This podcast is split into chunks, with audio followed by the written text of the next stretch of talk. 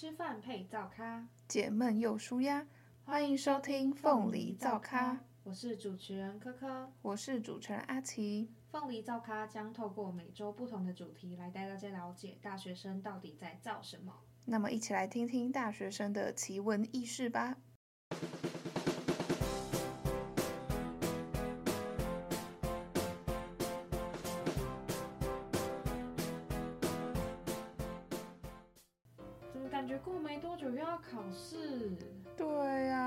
报告跟作业还一大堆，我甚至还有打工跟社团，根本做不完。谁来救救我们啊？各位听众朋友们，大家好，Hello，要跟大家讨论的主题是课业压力。哎，请，那你通常都会修几学分啊？我好像都修二三二四学分，嗯，大一修。二三，带上修二三，带下修二四，然后这学期修二三。大一的时候，这个学分量其实还 hold 得住，就是期中、期末可能比较忙一点，就是要读书。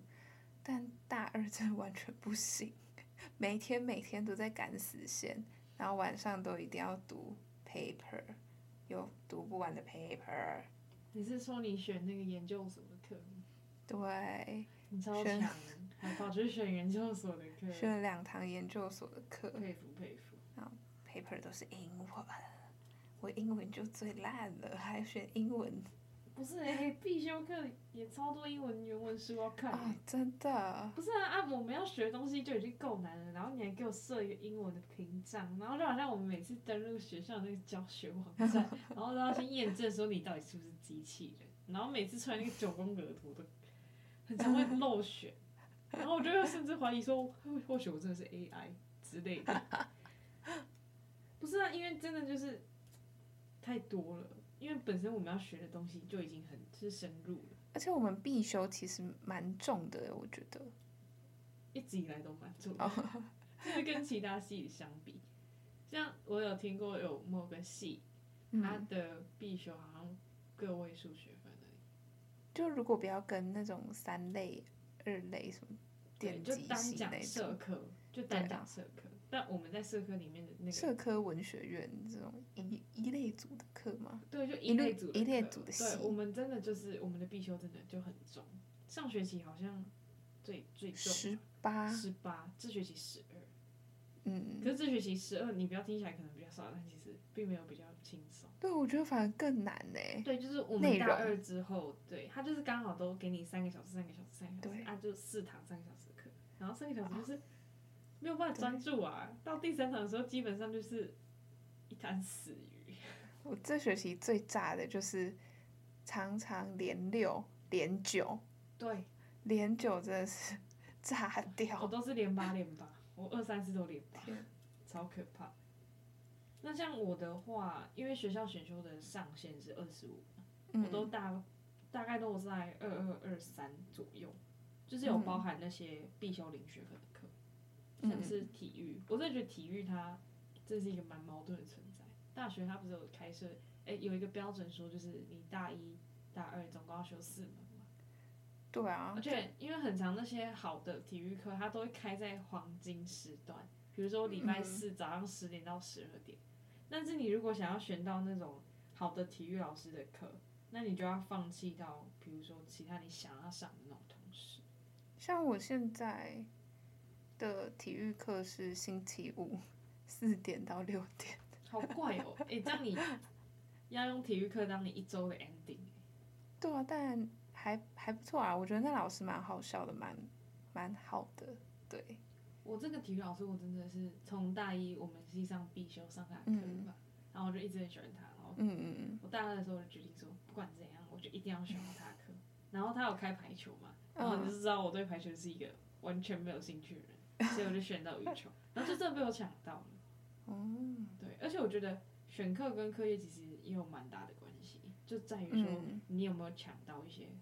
良课，哎、欸，那你有耳闻说我们学校有哪些良课，就是一定会，就是一定推荐的那种吗？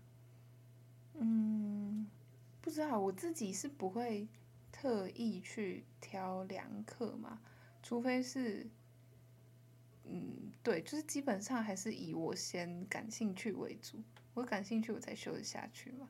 除非是那种什么，就学校不是规定说通识一定要修某些向度的嘛？哦，每个向度都基本上要有。对啊，像像什么自然类的那个什么向度，嗯、我就真的每一个。每一个我看的我都觉得没料，每一堂课都不是我想上的。对啊，对，光看课程名称你就知道哦，这个我不喜欢。对对对，所以我才会开始去选两科，就是低卡爬文呐、啊。然后哎，你知道，就是我们学校可以看课程评价有一个网站叫 CC Plus，对，那上面的评价我觉得蛮中肯的。对对对，那上面很好用。对，那像我的话，我之前有大一的时候就有听过学长姐他们说。就是能源相度的那个，你、嗯、知道有一个老师非常的有名，嗯，就是我们的李老师，嗯，甚至有一句俗言说“选课李正清，无事一身轻”，这点我真的有感。我这学期有抢到他的课，超幸运。然后我我们是九月初就开学嘛，然后我一直到上礼拜开学的大概六周，嗯，然后到第七周左右我才看到他本人，他前面都一直停课，哦，说什么他要开会。他可能去哪边考察要不然就是要出席什么会议，然后他就一直停课，一直停课。好爽哦！对，所以一直到第七周已经要期中的哦，我才看过他本人，我才第一次上他的视频。哇，对。哎、欸，通国其实也有一个老师，蛮凉的。是谁？他的课每次都是强暴的那一种。对啊，是谁？我有点忘记他的名字了，好像叫做什么红，马玉红。哦，对，马玉红。马玉红的课我也有抢到过，哎，我发现我在选课上面还蛮精密的，哎。哎，我选过他的课，我抢不到。我我这边就想要讲一下，就是大学跟高中的国音课的差异。像我能讲的是国文嘛，因为嗯，因为我统英抵掉了。然后国文的话，我上学期哦大一上我选到马玉红的课，就是。超级凉，虽然他是在早八，然后我早八玩那个凉课国文接体育课就真的生不如死，但是他的东西真的很简单，我觉得他应该是就是比较高中的内容，然后我们那一堂刚好主题他是在讲新诗，所以你只要会创作，然后会写作文，然后你有自己的想法，我觉得你在那堂课都可以拿到很高分。哦，对，我自己修的是都跟。高中国文课差蛮多的。你修的是什么主题？上大一上午修佛教。哎、欸，我大一下修佛教。哦。他就是真的很跳脱你的想法，因为老师他本身也是很酷的人，但是他就是以考试为导向的国文课。嗯。然后还有上课笔记。对，就是我觉得基本上只要有认真上课，分数就不会太低啊。嗯。有做笔记啊。但是一样是可以拿到高分。我比较喜欢是让我们去创作，而不是去背他的东西的那种教学模式。可他那个应该也不算背，就是他也可以看你的笔记啊，因为就你不用背，你也可以看你的笔记，然后就是他也没有，呃，就是让你写一篇作文嘛。对对。然后下学期我修的是什么自然与文学，反正就是老师会。透过一些自然的文本，嗯，然后让我们读那些文章啊、形式什么的，然后上课讨论，然后其中就是什么？其中我记得是写一首诗，然后期末就是写一篇短文，嗯，小作文这样子，就也没有很难过。对，可是我觉得，就是相较于说一。一直灌单方面的灌输我们知识，跟让学生去做创意发展跟讨论，我比较喜欢后者。嗯，对，因为后者真的就是你你整个课程的那个有趣程度会跟前面那个差蛮多。嗯，就单方面听讲，学生一定会觉得很无聊，或者讲到一半你可能就会爱课。但是像我觉得行政学我们这学期它的上课模式就还行，就前因为我们是必修嘛。然后前两个小时他就讲课，然后最后一个小时让我们去讨论。我觉得讨论真的是一个在就是课业上面其实是蛮重要的事情。嗯，因为你透过去跟不同的人交流，然后去分享彼此的想法，你说不定可以激荡出更多的创意。嗯，就是彼此交流各自的想法。嗯，蛮不错的。而且我觉得这跟一零八课纲其实也蛮有关系的，因为一零八课纲开始之后。嗯就变得要看一些，比如说多元表现啊这些的，就是你不能只是单方面就只看你学生的这种成绩，因为像对我这种斜咖来讲，就是我觉得一零八课上其实是一个蛮友善的，因为我很常去弄一些跟课业没有相关的事情，嗯、所以就是我当时的学习历程跟多元表现就弄得还算蛮有趣、蛮丰富的。嗯，对，我觉得单看学生成绩跟就是能够去看他的整个创造力，还有他的就是丰富程度，我觉得其实这两种方式是差蛮多的。嗯，对，一零八课纲应该是对台湾的教育体制来讲，其实算是一个很大的改变，是蛮大的改变。但我觉得他的出发点是好的，只是他问题太多了。这这一零八课纲里面的问题啊、呃，还有很多要解决的，绝对不是你说你弄一个成绩占五十趴，然后五十趴是学习历程、多元表现、面试什么的，就是不是这样子就可以达到这个目的的。嗯，因为整体来对我来讲啊，一零八课纲。确实有让我成长，也让我尝试了很多除了成绩以外的事情。对，像我们高中的 校长都会说，还有比成绩更重要的事，这是他的口头禅。像一零八课纲的目的就是要让我们探索更多、更广泛的领域嘛。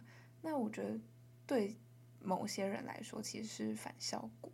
像是透过一零八课纲，我会明显感受得出来城乡差距。我住台中嘛，然后就读的学校比较偏都市区一点，然后我们高中会去偏乡国小服务，有时候也会遇到一些高中生，他们可能回到他们的母校玩啊什么的，然后我们就会聊一下，就发现我们清楚知道。学习历程要做什么？多元表现是什么？一零八课纲的方向是什么？但他们完全不知道，他们就是哦，什么学习历程要教几个啊？我什么时候要教啊？那是要做什么的？就相对来说，我们的资源差异是很大的，就是有一种资讯不对等的现象。对对对，你这让我想到上一拜行政学讨论的什么环境理论。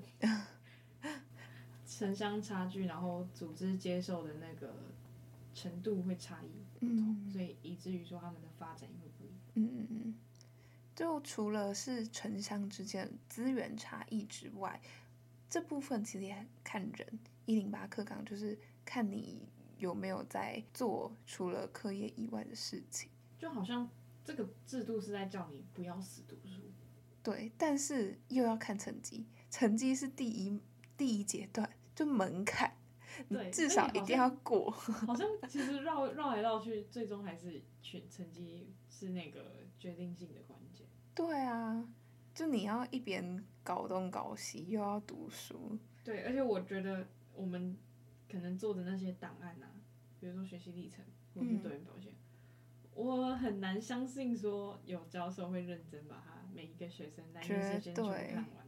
这我觉得也是一个问题，像是高一，我自己我们学校啦是高一就要决定你是社会组还是自然组，像我大部分的学校都是高二才决定嘛。嗯，我觉得这么早决定说你要读社会组，然后你要读自然组，或是而且在决定的当下，你可能已经要想好你想要选哪个学群的科系了，然后朝那个方向去呃参加那。那个学群的活动啊，或是呃写相关的小论文题目啊等等，我觉得反而是没办法让学生探索更多诶。我觉得学群的探索它是需要一定时间去累积的，而且你没办法，就是每一间学校它提供给学生探索自己感兴趣、感兴趣的学群的资源，真的。不一样，甚至差很多。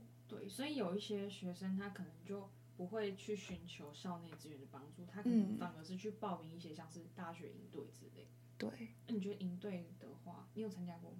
有我参加过大学营队，但我觉得，呃，慎选啊，慎选营队，不一定是要参加大学办的营队，可以参加那种民间的什么基金会呀、啊，或是政府办的一些营队，不一定是大学什么，嗯，法律营。政治营，这个好像之类外文营，对他太快，就是让学生去就是学习那方面的事物。好了，我要来小小工商一下。我现在在担任行政组长的营队是二零二四年第三届国立中正大学寒假大学生活体验一季学期探索营。那我们在这当中会有三个不同的讲座，让学生去选择说他自己想要。对，就是我们总共是会有九个学群。然后我们就会让学生去选，说就是他比较感兴趣的科目有哪些。所以这个对于其他，比如说专攻法律啊，或者是什么生意营啊，就是对于那些不太确定自己真正想要什么的学生来讲是比较友善的。所以有有在听这些的，就是高中同学们，如果你们有兴趣的话，欢迎报名。结束，刚刚结束，我们回到就是我们有关于课业的问题。我想要讲一个，就是服务学习。啊，它到底应不应该废除？因为我们就是很常会看到一些学生会啊，或是一些分子，他们一直在讲说废除服务学习这个制度。我当然是支持啊。怎么说？服学它本身就是一个蛮奇怪的制度啊，而且还要之，我记得之前可以就是你在你参加什么，嗯、呃，你参加友会的反服也可以。当成是服务学习的时数，就也可以算进去。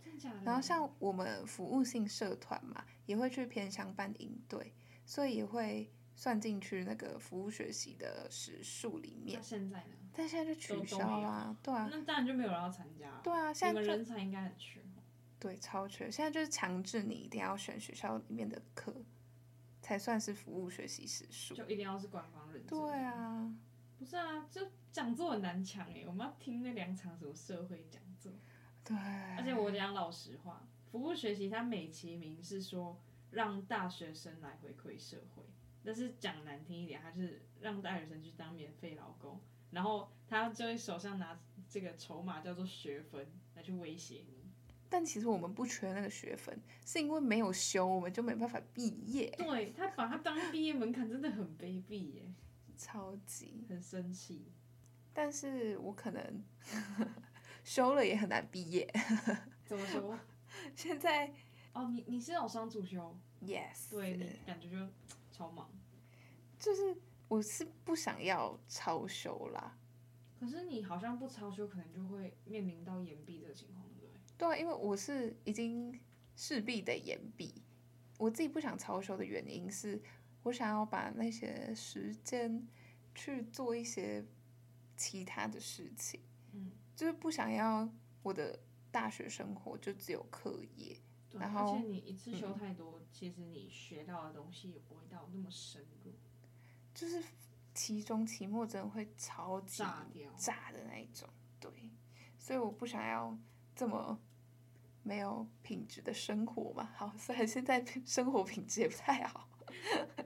欸、但这样子变成说你在课表上的安排，然后还有你的社团打工，那这些时间之余才会是你的读书时间，对不对？对啊。那这样变成说我们在 那个黄金时段就一定要非常的专注，才能达到我们可能会预期的效果。哦，对。那你通常有没有就是关于一些读书专注的方法？我就是没办法专注。怎么说？对我来说就是无解，也不是好，也不是这样讲啊，就是我自己在家没办法读书，就会摸东摸西啊，然后开始整理房间呐、啊，然后可能抽屉的零食就打开来吃啦，就摸东摸西。那突然就觉得，哎、欸，好像看个 YouTube，然后再继续，也也不会影响吧？然后结果手机滑一滑，两三个小时就过了。啊、哦，滑手机也是一个问题。对啊，所以我会成瘾哎。嗯，我比较喜欢出去咖啡厅读。嗯，最近很喜欢去咖啡厅读书，图书馆反而这学期还没踏进去过。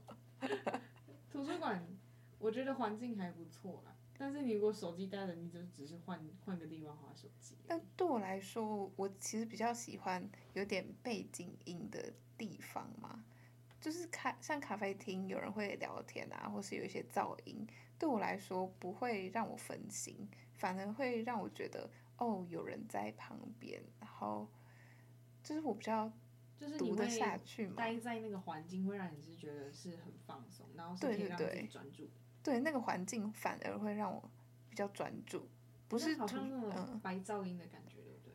就比如说，哦，有点像我在下雨的时候，我做事或者是去睡觉，我的状态会比较好。哎，我也会放那个什么 Study with me，就在 YouTube 搜寻，然后还会有那种那个萤火在烧的那个声音，我超喜欢篝火篝火的声音跟下雨，然后蝉鸣鸟叫，对，没错。好，大家听到了吧？这是我们的小撇步。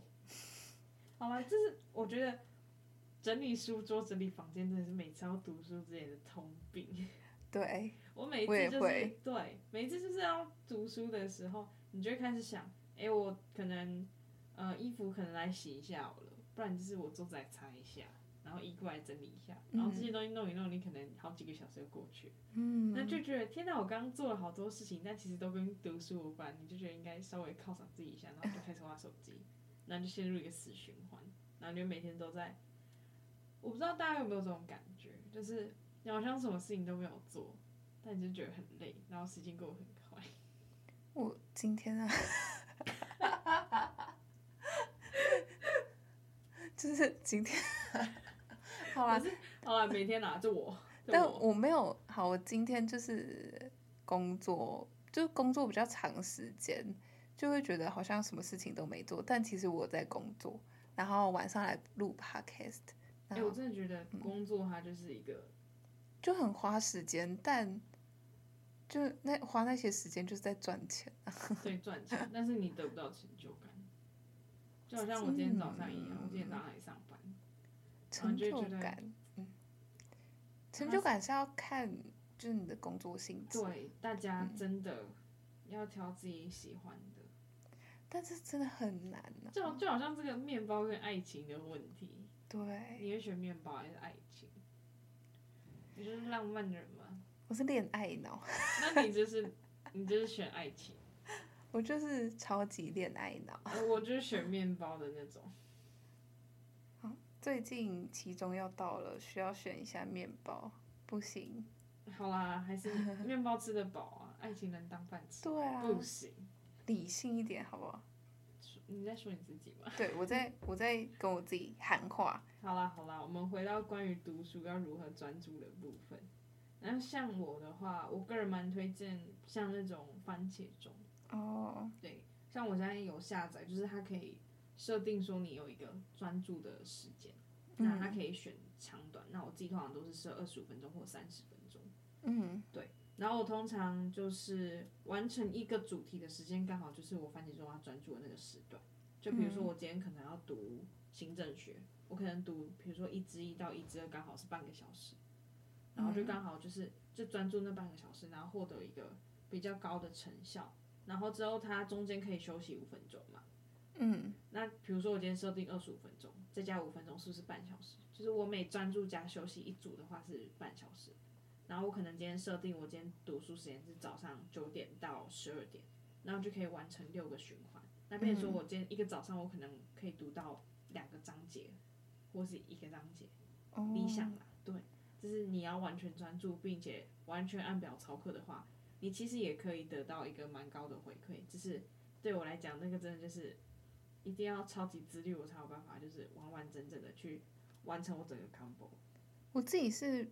我不喜欢用番茄钟的原因是，我觉得我半小时读不到一个阶段，oh. 半小时对我来说都太短了，就会就是他休息的那个时间会让我觉得读一读啊，怎么突然就断掉的感觉。哦，oh, 那你可能就比较适合长时间专注。嗯、好啦，你下次调五十分钟试试看。我就没没办法长时间专注，就是。好啦，就是还就是要逼一下自己，可以专注个，就前面大概冲个一小时，我自己是比较喜欢用一个小时，嗯，然后一个小时读完，读到一个也不是算时间吧，是算段落。对，我觉得还是主要是看段落。对，因为读书真的就是蛮看自己的进度。有些人可能就习惯就是，呃，慢慢来，或者是读细一点。有些人可能就是看个大概，嗯、然后了解一下内容，然后再自己列出自己整理的笔记。对，而且我觉得上高中，哎，不，我觉得上大学的读书方式跟高中差很多。像我自己就是，我读，呃，我大大一读书比高中读书还要认真很多，超级多。对，我们之前在讲的时候，就是考学车又没这么认真，真的，真的是谁说上大学就可以玩四年？乱讲。并没有这回事，而且读书方式也很不一样。像大学要写申论题，申论题真的是我的大魔王。对，就是你一定要自己凭空想象，也不是凭空想象，就是写出自己的想法。对，你还要先稍微列一下架构。你如果像你写刚那样写，教授不会给你过。真的，你要有自己的想法，还要有上课内容，让教授知道哦，你。学会了这件事情，并且产生了自己的想法。嗯，他们就是要知道你有确实吸收到你上课对他上课的内容。对。然后你还要再转化，就是经过你自己的想法过滤之后，然后表达出你自己对他的那个看法。而且像西斯、中斯，就我们的必修课，我们我们要讲完整名称哦，西洋政治思想史，还有中国政治思想史。大家讲西斯可能会。哎，baby，我等下被黄标怎么办？就是他是有在讲一些他们那些人物的中心思想。对对对，讲每个人物的思想。然后老师很常考，就是两个人物的比较。对。然后你就要两个都清楚的，就是很清楚。然后你还要去就是推断说他们有没有相似跟相异的，或者是矛盾冲突之类的。像是期中、期末都是考四题申论题嘛。啊，两题就是考古，所以就有读就有分基本分这样，然后另外两题就是新的题目，对，就一半一半啦，很像在赌哎。对，而且平均一题我可能会写到四五百字，然后就超满这样。对，就是满满的两页。对，啊，但是 我大一的时候其实我会读不完，因为我读的算很慢，我读书速度很慢。然后我就会少几个人物没有读到，然后考出来就是就，就那几个，那你就一片空白，就完全不知道怎么发。对对对对对，就是稍微写个两三句，然后可能就因为一题是一百分，然后最后才加起来平均除以四，所以那题可能就拿个三十分。对，他就被扣光光。就是靠其他题目，真的是靠其他题目。靠考古啊之类的，对对对，再撑那个。对。